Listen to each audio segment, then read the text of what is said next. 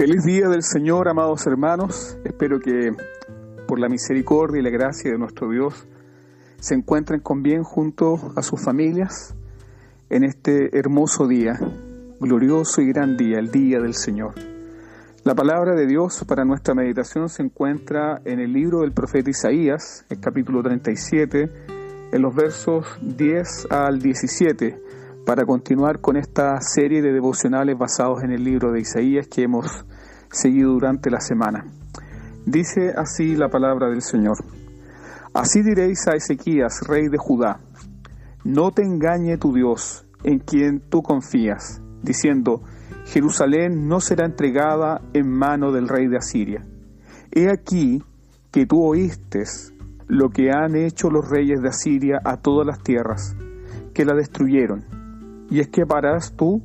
¿Acaso libraron sus dioses a las naciones que destruyeron mis antepasados, a Gozán, Arán, Resef y a los hijos de Edén que moraban en Telazar? ¿Dónde está el rey de Amat, el rey de Arfat y el rey de la ciudad de Serfabaim, de Ena y de Iva? Y tomó Ezequías las cartas de las manos de los embajadores y las leyó y subió a la casa de Jehová y las extendió delante de Jehová. Entonces Ezequías oró a Jehová, diciendo, Jehová de los ejércitos, Dios de Israel, que moras entre los querubines, solo tú eres Dios de todos los reinos de la tierra. Tú hiciste los cielos y la tierra. Inclina, oh Jehová, tu oído y oye.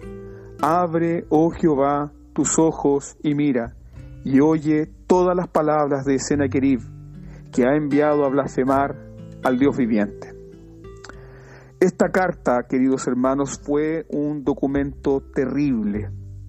Significaba el fin de todo lo que el rey Ezequías conocía como el reino de Dios y su propia sentencia de muerte. Si lo mira desde el lado humano, no hay esperanza alguna de salvación. Es una situación dramática. ¿Qué puede hacer el pequeño ejército de Jerusalén contra el ejército imperial asirio? Esto es lo que hace el Señor una y otra vez en nuestras vidas. Nos despoja de aquellas cosas en las que ponemos nuestra esperanza para que confiemos solamente en Él. Nos pone en situaciones donde solo su gracia es suficiente. Nos separa de toda esperanza humana para conocer que Él es nuestra única y real esperanza. El rey de Asiria, por medio de este documento blasfemo, trata de atemorizar al rey Ezequías y al pueblo de Dios diciendo, no confíen en las promesas de Dios, no tienen escapatoria, esto es el fin. Pero Dios, por boca del profeta Isaías, le había dicho al rey Ezequías, he aquí que yo pondré en él un espíritu, y oirá un rumor, y volverá a su tierra, y haré que en su tierra perezca a espada. Subió Ezequías entonces a la casa de Jehová.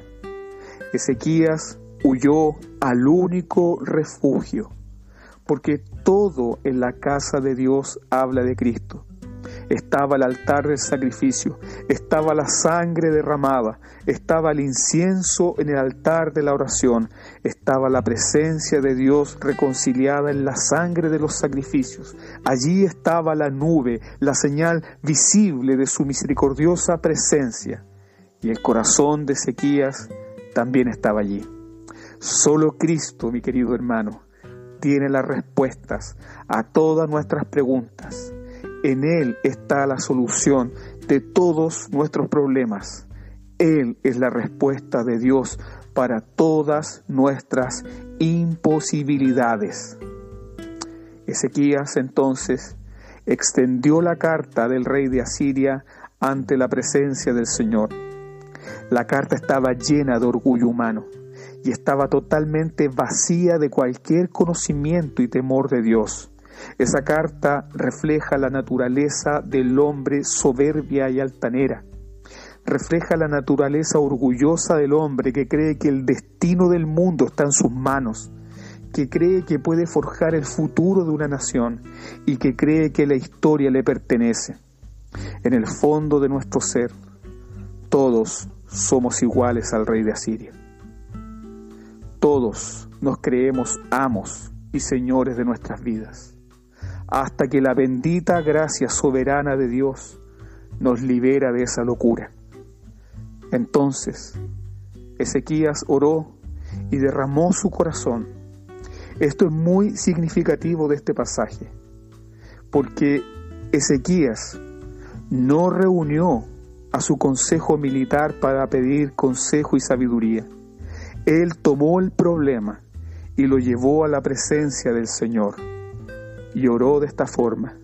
Jehová de los ejércitos, Dios de Israel, que moras entre los querubines, solo tú eres Dios de todos los reinos de la tierra. Tú hiciste los cielos y la tierra. Inclina, oh Jehová, tu oído y oye, y abre, oh Jehová, tus ojos, y mira y oye todas las palabras de Sennacherib, que ha enviado a blasfemar al Dios viviente. Ezequías está diciendo, Señor, esto no se trata de mí, este es un ataque directo contra tu gloria. No puedes dejar que esta carta quede sin respuesta. El rey de Asiria ha destruido a naciones completas y a sus dioses que no pudieron librarles. Por eso te pido, Señor, que nos salves. Como dice el verso 20, ahora pues, Jehová Dios nuestro, líbranos de su mano, para que todos los reinos de la tierra conozcan que solo tú eres Jehová. Esta es una forma diferente de orar, queridos hermanos. ¿Qué motiva a Ezequías a orar de esta forma? Ezequías comprende el fin principal de su vida, comprende que toda su existencia es para la gloria de Dios. Ezequías no está orando para que sus sueños de comodidad y seguridad sean protegidos. Ezequías no,